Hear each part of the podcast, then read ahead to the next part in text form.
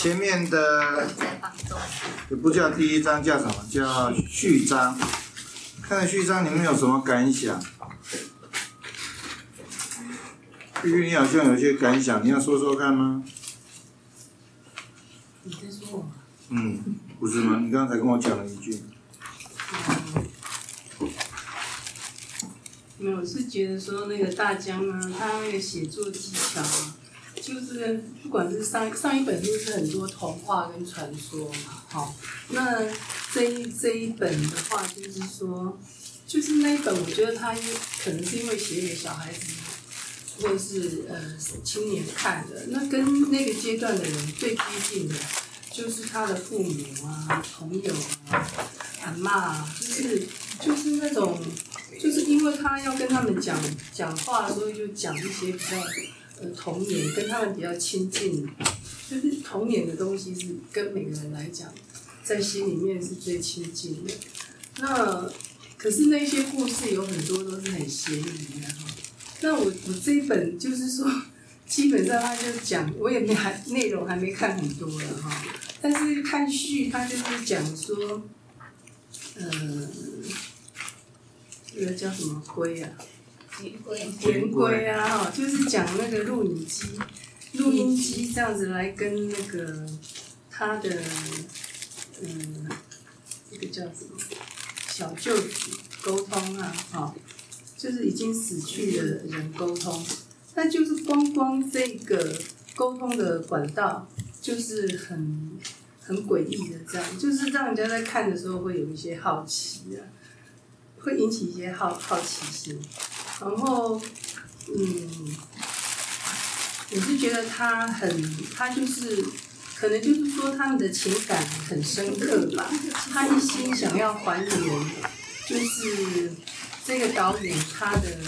他他所认识的这个导演，还有他跟女人的关系，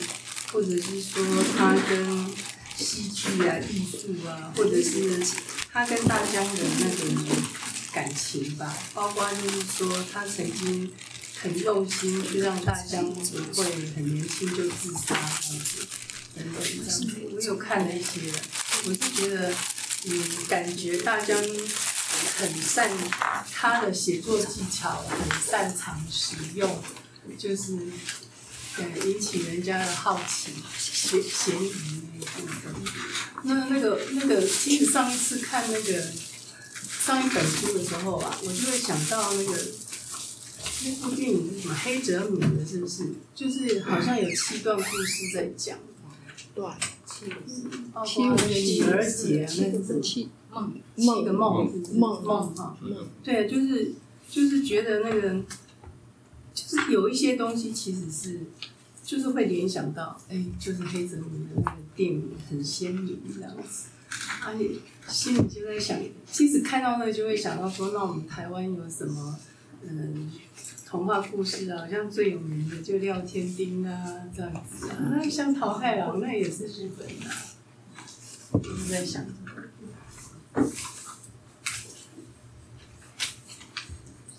还有谁谁要谈谈这个部分？序章的感受，花城想讲是不是？没有啊，别人先讲吧。但我一讲就讲，大家先讲一讲，再我再讲。阿秀呢？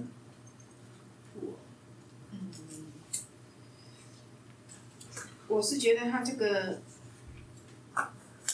因为我看了这个，又看老师印的讲义嘛。所以他这个，哎，他跟吴良两个古艺人跟跟，对，另外一个对吴良两个的沟通，经过田龟，然后嗯，好像如果说这里面没有了那个那个田龟的话啊，哎，似乎他跟吴良的对话就变成不是那么。真实可靠，所以他就设计了一个这个田龟。那看这个，再看老师的讲义，我会觉得他有一点我思故我在。他对自己这样一问一答，这样子，呃，厘清他自己跟他对那个无良的自杀的那个事件的那种，嗯，他为什么会去自杀？然后他的自杀有什么，不能说意义啊，就说无良的自杀到底对无良是是怎么样的状况？因为我后面还没有看，嗯我只看那个序章，嗯所以我感觉上它有一点像是说，呃，就是它的所谓的存在主义，我我有想，所以我的这个存在就就我这个人就在这里，或者是说无良他的灵魂还在世界，嗯。那他说的那个换取的孩子，呃，就是死跟再生呐、就是人死跟再生，就他有一点在厘清这两者。还有他对那个换取的孩子的解说，他认为说是换取的孩子是是继续活出以前的那个孩子，按照那样子活下来吗？怎么样？怎么样？讲一些哈，你看完了吗？没有这本还没有，啊就是看前面的序章跟这个部分，啊，我会觉得那个这样子换取的孩子有意义吗？只是在复制而已，就这样子。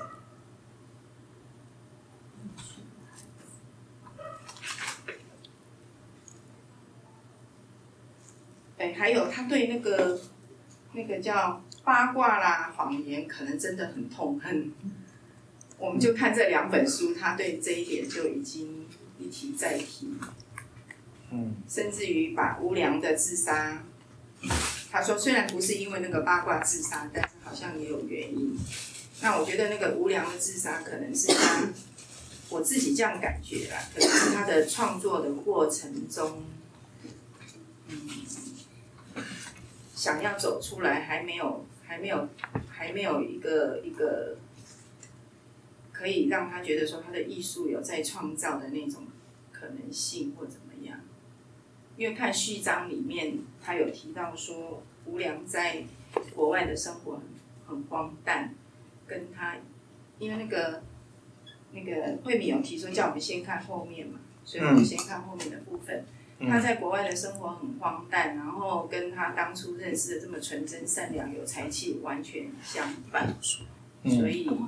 可能无良的自杀对于他自己处理他自己，是回归到我们以前常讲的人活着为了什么，像还是没有办法处理好，我的感觉是这样。嗯。恒星呢？我昨天才找到书，你还没看？还没有。秀美呢？我只是，我觉得他好像有前面这里好像比较有讲到，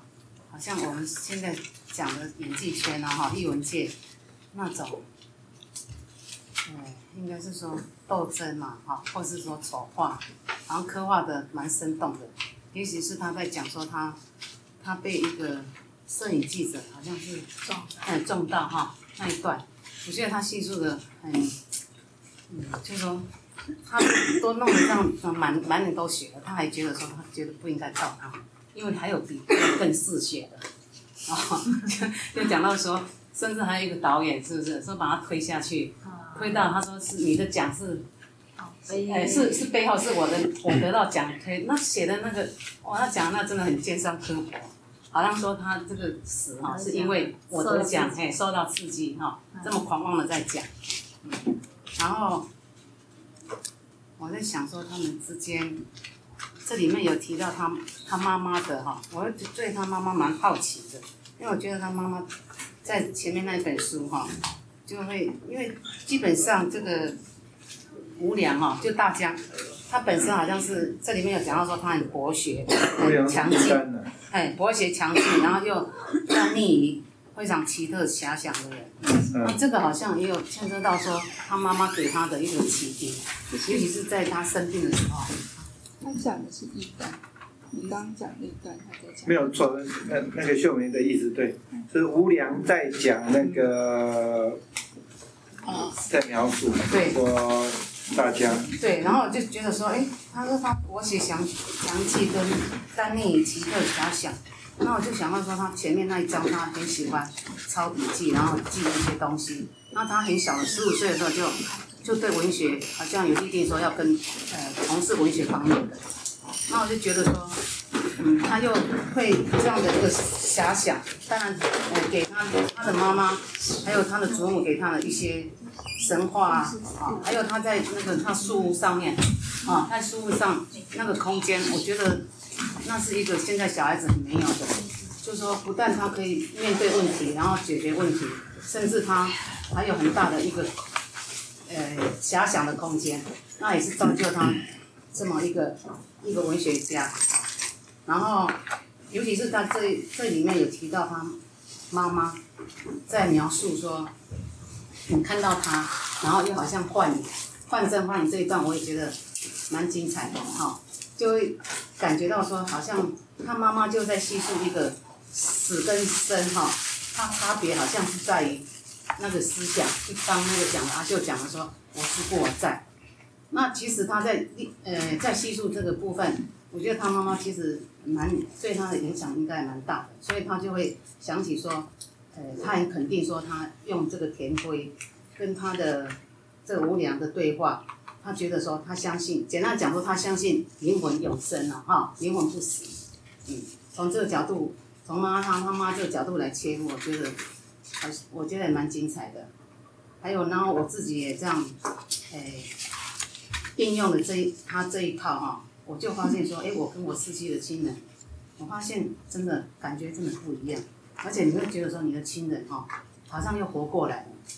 哦，然后，对呀、我之前也有想到说，如果说以后，呃，如果照我的小孩，当我死掉的时候，啊，我有有时候会跟他们开玩笑说，你们以后妈妈忌日的时候，然后呢，我小孩每次都说，我知道了，你就是，哎，说忌日的时候什么都不要拜，但是把妈妈要留给你的话哈，上面一遍，或是说，一定说养生的啊，什么不要熬夜什么，他 讲这些好笑啊。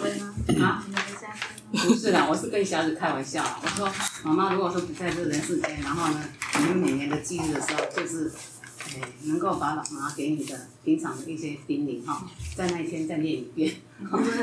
再提醒开玩笑的啦哈，哎，开玩笑的。不过我觉得也蛮好玩的啦。然后，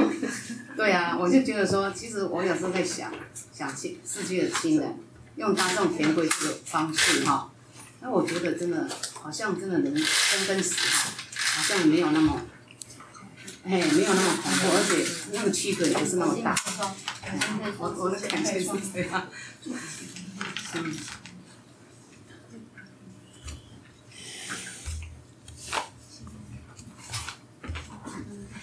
对啊，这个序章是是这样这样写的，我是这种这一段给我的感觉是这样，觉得还蛮有意思的。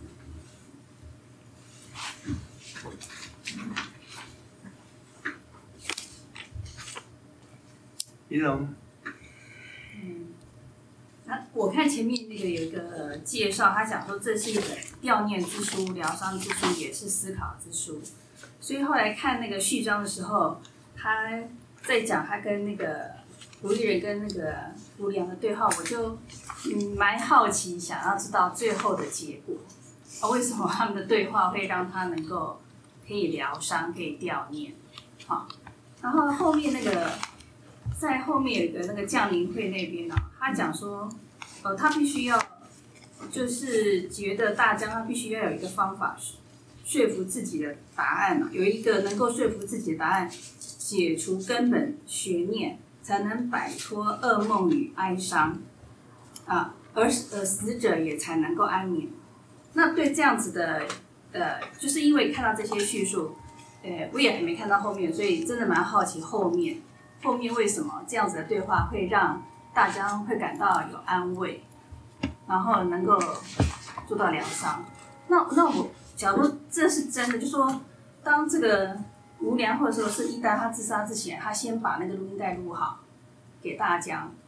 我也觉得很好奇哎，就说那他为什么会知道说这样给大家，就是会给他一个最后给他的答案？而不是留一封遗书跟他讲说我为什么而自杀。他需要用这种对话的方式。那我我我目前没看后面，我也不知道。我我真的觉得蛮好奇。其他有谁吗？慧敏，居然忘了带书，哦，有些记在书上，没关系。我是我是一口气就把书看完，嗯，因为我觉得就是那个，呃，一方面是这个故事还蛮吸引我，一这样一路看下去。那而且我这样一路看下去，我也觉得说，这本书好像，如果你没有读到最后，其实你是不太知道说大江想要借这本书就是表达一些什么东西这样。那刚开始也是刚看书的时候，哎，就看到这个书的封面的标题就写说，哎，这是一本悼念之书。然后，一般我们印象里面的悼念之书，就是大半大部分都是说，就是呃，你周围的呃认识你的亲朋，就是认识你的人，就是呃，他们去每个人去拼凑，就是对这个这个主角他是一个怎么样的人，去拼凑出来，然后里面可能包包含了这个人的好好坏坏这样。那可是我们在读这本书的时候，就觉得它其实不太像一般的悼念之书，因为它的叙述方式真的是蛮特别的，就是它它用一个我们大就是就是一般大众都知道了一个很就是很知名的导演那种自杀跳楼自杀的那个那个那个做背景，然后呢用那个三十卷的录音带来让这个作者去展开一些反省跟醒思，哎，不单单是对对那个死者，还有对作者自己的，就是他自己的人生，还有他甚至于他的小说的创作。啊，还有一些还有一些呃，到后面就是就是那件呃，就是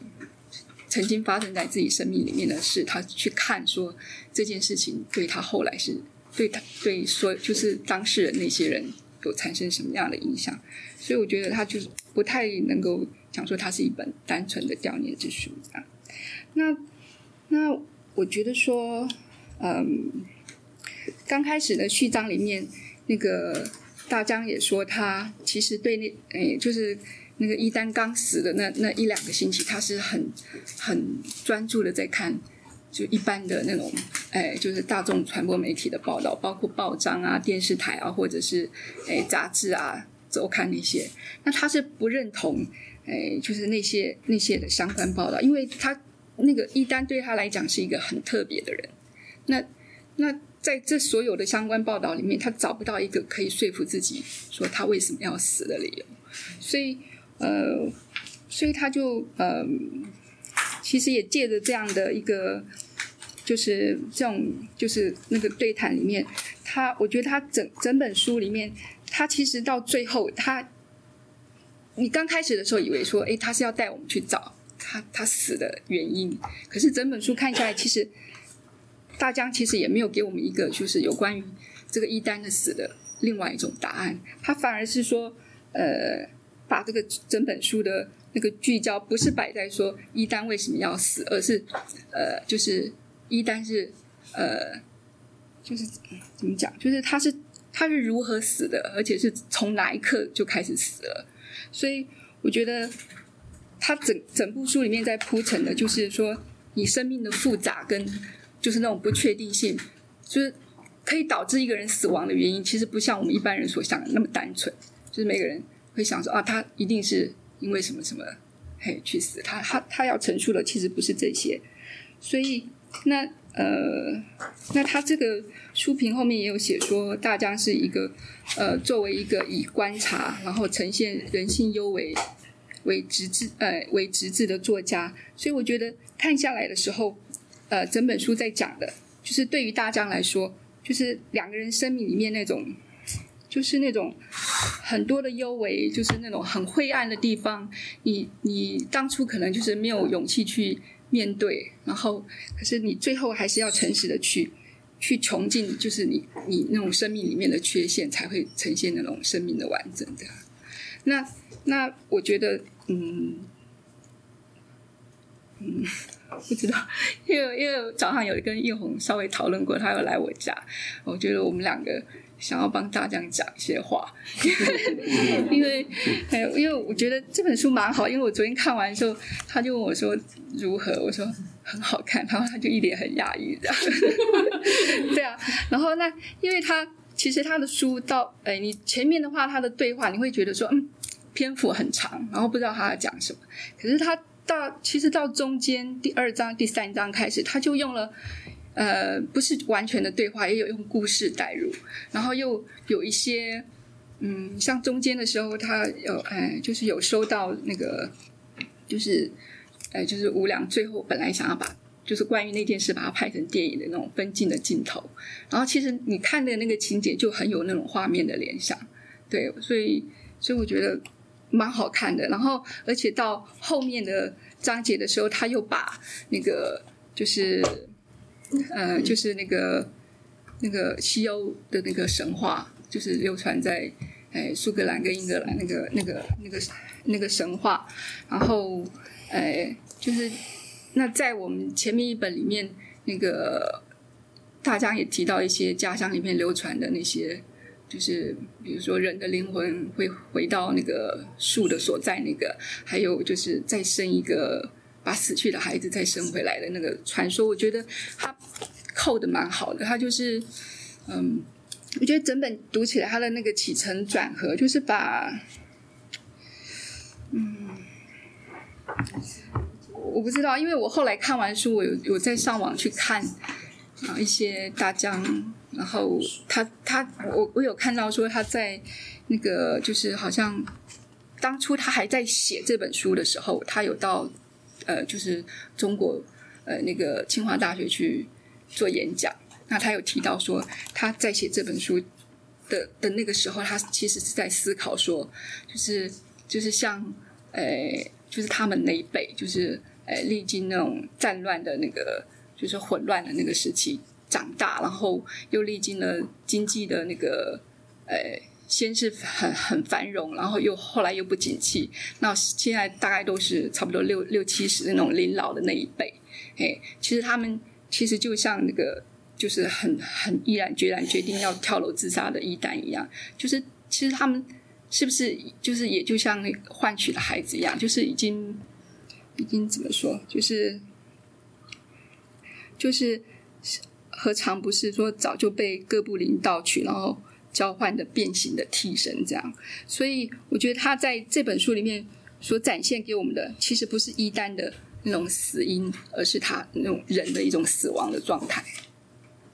哎，我是觉得他那部分，我觉得我我有感受到这样子。那那我也有去看那个，就是维基百科，就是当初为什么颁颁那个就是诺贝尔奖给给那个。大大将，那他们的那个就是瑞典皇家学院的说法，就是说他他的创作其实把那个现实跟就是神话做了很密切的结合，然后那呃那创造出来的世界，其呃就是他对那种嗯怎么说，就是对人间的那种样态也做了很就是很什么。就是很有冲击性的那种描述，这样。那那这关于这这几个部分，我这样读下来，我是觉得有那个谱，就是有有有感受到。所以所以我觉得，如果说老师不是很想，哎，就很很很细的带我们念，可是我觉得这本书其实还蛮值得你从头到尾从头看一次这样子。其他呢？哦，华晨。阅读到你了？慧敏大概已经把几乎整本的大概都了。这本我去年看过，去年看一些。我看，事实上呢，我觉得大江他最厉害应该是刚慧敏提到那个描写情感，跟他很能够把人在某一种状态下的情感用文字描写出来。他会让我们自然而然就会跟着他，就是说，你可以想象，你就是那时候在胡艺人旁边，然后那些记者围着你们，十几个记者围着你们，然后他他刚那位姐姐有讲说，那个记者撞到他，他他他前面有讲，那个记者本来是一个很是一个菜鸟记者，他可能觉得有点不好意思，那是人性，他撞到了不好意思。可是后来马上给他一个下流的笑容，因为媒体媒体他们常常访问，就会利用这种手段。就像只要来到明星去夜店闹事，他就问他说你有没有吸毒，他大概不会问什么，他先问你有没有吸毒，然后明星就很生气，要就采取不讲话，要就采取辩驳。那那个记者有两天不用找别的工作，他就追着那个明星，大概两天就有工作。那我要我我我想先提的部分是有关于媒体这个部分。我看到大家写这个媒体的时候，我就在想，媒体跟在我这个现代社会真的是很特别，没有名气的人想扒着他，想尽办法，就是即使我的部落格我要人家点击越高越好，但图的是什么？图的是我的想法要散播出去，或者图的是我要的那个名气。好，当你到达一个名气的时候，这个社会开始对你投以大量关注的时候，你又会被自己那种你努力经营、打点的东西紧紧的困住。我觉得像，即使是大江或者是胡良，他们事实上都是，他们把他们东西展现出来。如果说在当时的社会大家不接受他，他可能也很心情很不好。可是大家接受他以后，就是反观过来，就是你把你脑子的东西呈现出来以后，可是这个社会也会反噬你的脑子，会逼着你深思你内心的那个部分。老师，你觉得不切题？没有没有没有，没有，我看到这个部分是我想到，不只不是说只有书面上这些，就是我联想的部分是物体的部分。所以，那因为媒体这个部分，我就在想，我们现在其实我们也常常被我们努力经营的人脉围绕。那个想一想哦，真的是自找，你想办法去维系，等到他跟你真的绵密动了，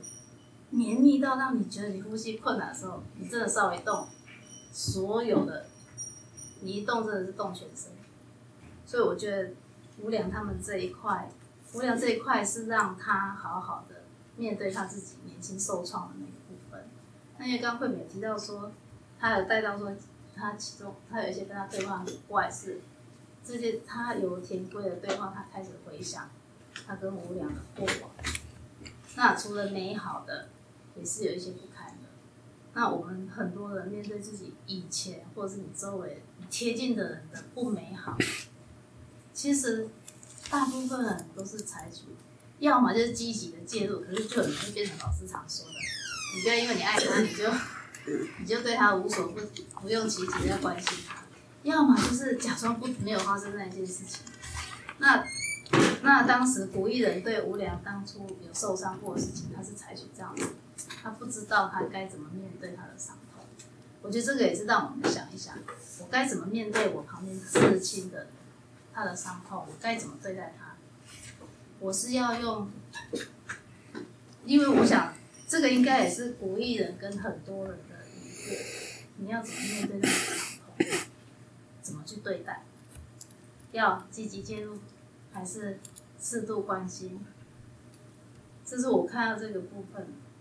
那至于他说他跟田龟的对话这段，其实我看得很入神，是我去年看这本书的时候，我觉得有被影响，我就会常常走在路上就会想，如果有一个如果有一个好朋友跟你这样的对话，你会跟他谈什么？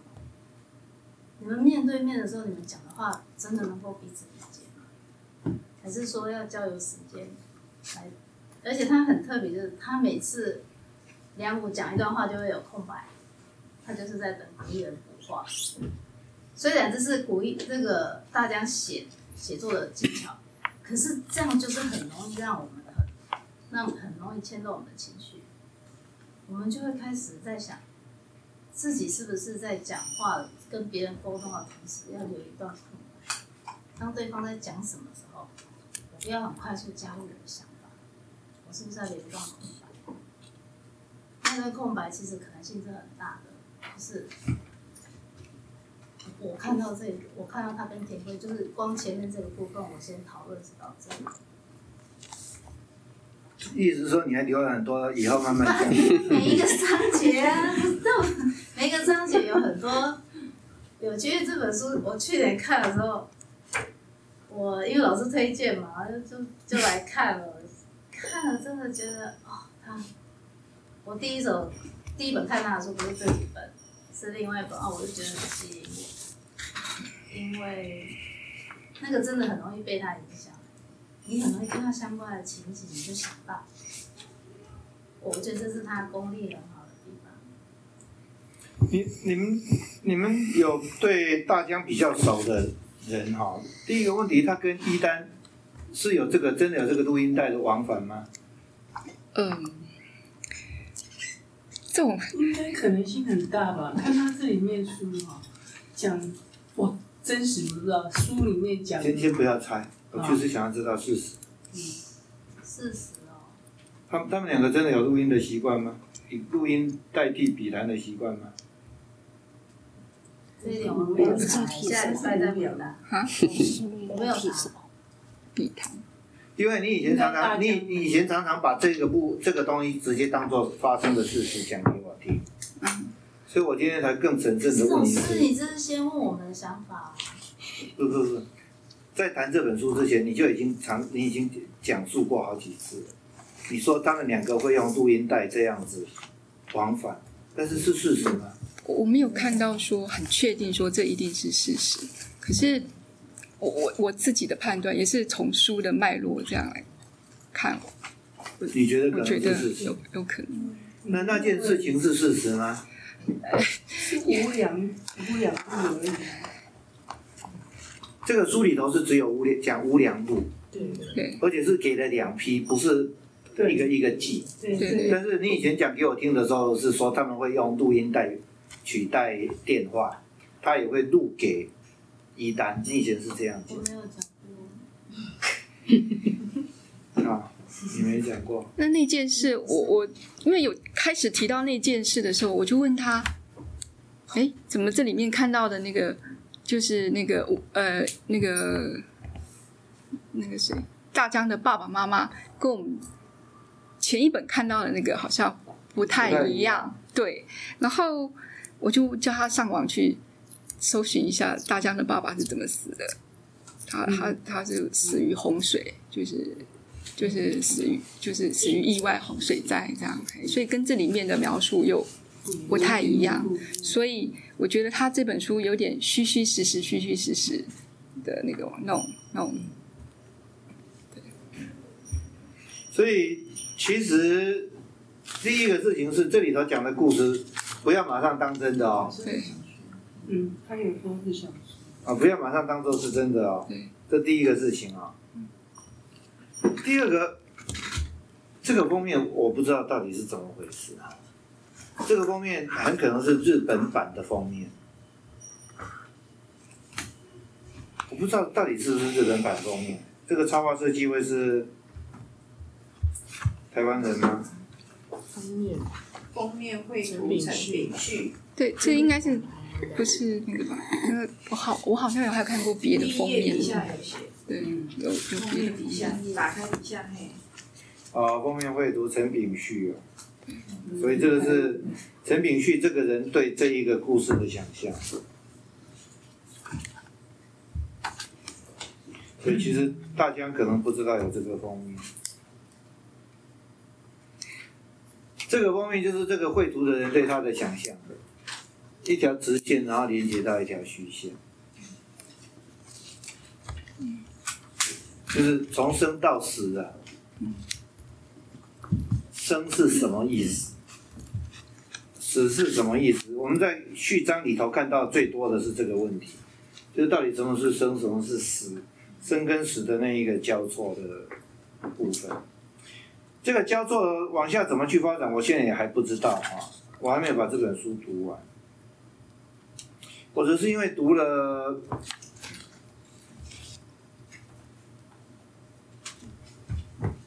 孩子为什么要上学？我是我是对这个对这个人很纳闷，对大家是一个怎样的人很纳闷。我对这个人到底有多深刻，觉得很没兴趣。读完那一本以后，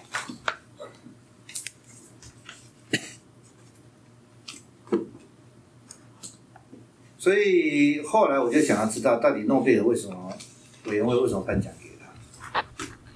那你们看这一本书的最最前面这一个部分。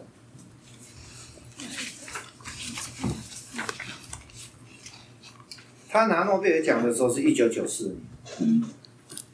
五十九岁。五十九岁对一个作家来讲，可以有深刻的作家而言，可以有一定的成熟度。但是你要考虑到的事情是说，到底他的书被翻译的速度有多快？也许诺贝尔奖委员会只看到他五十岁乃至于五十五岁之前的作品。那个时候，一个人的作品到底有有没有足以呈现呈现他的深刻度，这是一个问题，这是第一个问题。我最吓我的一件事，其实是诺贝尔奖委员会在评述他的时候，万元元年的足球队，跟前面那个去讲那个核战的那一那一本叫什么？哎，那个什么周广岛在不是广岛那一本叫广什么？岛广岛广岛杂技，然后还有一本还有一本还有一本杂技也是冲绳杂技，冲绳对冲好绳诺贝尔奖委员会主要在讲广岛杂技跟那个冲绳不是冲绳万元元年的足球队，主要在讲这两个。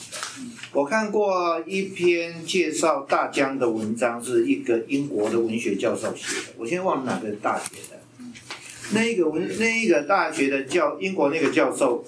在推崇大江的时候，也是推崇那两本书。所以其实我最早想要念大江的时候，是想要念那两本书，那是因为找不到，所以没有念。可我这次重新找的时候吓一跳，因为欢迎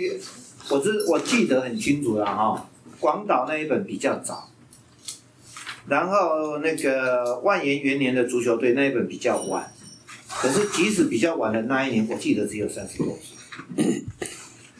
也就是说诺贝尔奖颁奖的依据是在三十多岁之前的作品颁奖给他，如果就这个事而言，我觉得真的出了状况。三十几岁的一个文学家，可以评论的是他的文学技巧，不可能评论他的文学的深刻度，因为深刻的东西都要在四十以后、以后五十左右才会出现。所以，在找这个的过程当中，因为我想要知道到底到底他们认为大江重要的是什么。我以前常常有一个不小心的假设。我一直都假设诺贝尔奖文学奖是颁给当代最出色的作家。那最出色是什么意思？对我来讲，最出色没有第二句话，最出色就是最深刻。因为一个文学家的出色，基本上两种可能性：一种是写作技巧的一个出色，就写作技巧的出色而言。大江这一本书不，这一本书不容置疑了哈，写作技巧很高。那个孩子为什么要上学？写作技巧其实真的不好。那孩子为什么上学？那本书为什么会引起我对大江这个人的深刻度的怀疑？因为那一本书已经他六十多岁的时候，人可以有一定的深刻度了。人到有一定深刻度的人，到六十几岁的时候，应该懂得割舍细节。可他那里头很唠叨了，我一直弄不清楚为什么这个人对于重要跟不重要的东西一直分不清楚。他推荐小孩子的那一种，把把好的句子写出来，把你曾经想读的东西给记起来，那个属于你自己的一个 catalog 的这一个记这一个方法。其实，在有 Google 的时代。已经不重要了。我现在的写作其实就是 Google 陪着我。我年轻时候读过很多东西，背一些东西其实还是有意义、有价值的哈。我年轻时候读过很多我记得的东西，现在什么都记不太得。所以我写作速度很慢，因为我想起一个东西我就开始打 Google，他会帮我把一些相关的东西出来，然后我就有机会从那里筛选出来。哦，原来我那个含糊笼统记得的是什么？有时候甚至于就是我读的是二手的，如果有办法帮我把一手的给找出来，那像我我前一阵在写一个东西，那个概念就是说粮食太贵会伤害一般的人，让穷的人没饭吃。粮食太便宜会让农夫受害，所以过去政治上面非常重要的事情就是两件，一件就是要控制这一个春耕的时间，秋收不需要控制，春耕的日期弄错的话会会非常的严重，提前播种跟太晚播种其实都会欠收，提前或者延后太久的话，甚至会荒年。那你如果播种时间对了，剩下其实就是老百姓的事，跟老天爷的事。但另外一件事情就是收成之后的稻谷的分配。那他们反正就是说，丰收年把粮收进官仓，然后这一个荒年就要把开仓开仓计粮，平抑物价，有这个事情。那里头有很多从粮食去探有很多很深的事，我不谈了啊、其实我从来没有读过原文，我从古火就可以知道原文是什么。好，其实我我不觉得有什么重要性，然后在不需不需要那么样谨细、拘谨，他他这个人个性太谨细了。那第二个事情是说，六十几岁应该可以有一些深刻度。那一本书其实他很用心写，他把他认为最重要的东西都想要给小孩子。其实他有很多他后来关心的议题在那本书都出现。我甚至曾经有过这样子的一个想象，他对人，他对日本人或者所谓的人类或者所谓的人类社会，他有一些期待，希望他们是某他们是某个样子。但是他写了那么多书，他大概觉悟了，他的读者都是成年人，成年人的成见很难消除。假如他有能力直接跟小孩子讲，他有可能，他有机会影响一整代。我觉得写那本书的目的是这个。可在这样的一个目的里头，他所挑的东西，当然有一些其实蛮有趣的啊。我说他并没有把话讲得够清楚、够剔透，但是讲了一些很重要。其实他的很多话题都很重要，你想想看，对一个虽然说，另外一个我就觉得他不精准。小学六年级到高中三年级是不可能用同一本书，那个成长的那个阶段差距非常非常的大。那但是如果说是针对高中生来讲，孩子为什么要上学？很重要一个问题，我们从来都没有好好被回答过。人为什么要活着？很重要的问题，从来没有好好的被回答过。好，有一些很重要的话题，可是我我不觉得他把这些话题谈得够深入、够深刻啊。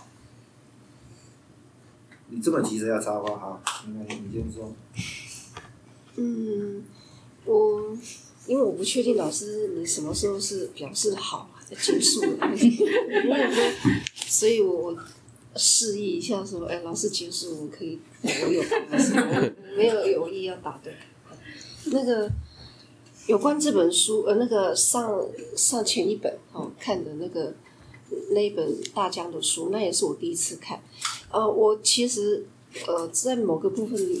呃对自己还不是很有信心，比如说老师说他。老师没有点出来说，呃，他太琐碎，还是讲的不够清楚，没有点破这个之前，我都还以为是我的问题。比如说他讲他，呃，看那个呃一个那个很坚定的女生，然后在大水，然后跳，好呃那个呃跳呃就是怎么逃生。那前面那个那一段就是那个章节写的很多琐碎，其实我是呃看一下我就不想看，就跳过去。其实它有两三个部分是我看看，我觉得我不想再看，就是跳过去的。那我挑就是呃重要的，看我觉得有意思的看。其实也有一些细节我真的没没看，我我其实以为说我很没耐心，什么一向如此没耐心？可是后来老师点说，哎，有琐碎，我觉得对呀、哎，好像好像我我我是那样你不的感能这样，每觉。没错讲人家坏话你就负责。还有就是那个那个呃不，他讲的不清楚，我我那个部分，后来我点了，我觉得哎，确实是如此。啊，虽然虽然这个部分是如此，可是我觉得我还是得想要呃肯定他他的这个诚意。我觉得他他那个部分，因为我觉得他从自己的孩子在学校受益这么多，他我觉得他那个要回馈的心是很真诚的，虽然他表达的呃不是那么那么那么完美，因为孩子为什么要上学？然后呃，我那时候我觉得这个名字我我其实是很感受到呃蛮强烈的，还有他的大光，他的光。好，在学校里头，他本来是是放弃的，自己都觉得很悲伤的孩子，可是，在学校里头，然后呃，真的就是找到了他的他的钥匙，然后那个钥匙也开了他以后的，真的就是呃有光明的一条路。我觉得他他其实是感谢的要命，我觉得，我觉得他那种要回馈的心，还有他觉得说呃要把他这样的呃心情写出来，虽然他。我我也认为他表达的不是那么呃好，可是呃那么完整。可是我觉得他真的是情真意切，我我可以感受到。那那个呃，很可能他以后的作品，可能他前面提的那本书提的那个部分，后面都可以找到脉络。那呃，我在想，他也承认第一次呃想要跟孩子写书，那也是第一次做这样的事。其实我都觉得说可以理解他拿捏，还可能这个部分还在实验阶段。好，呃啊，但是我觉得，呃，他的确是是是是很真诚的那个部分，我我可以感受到。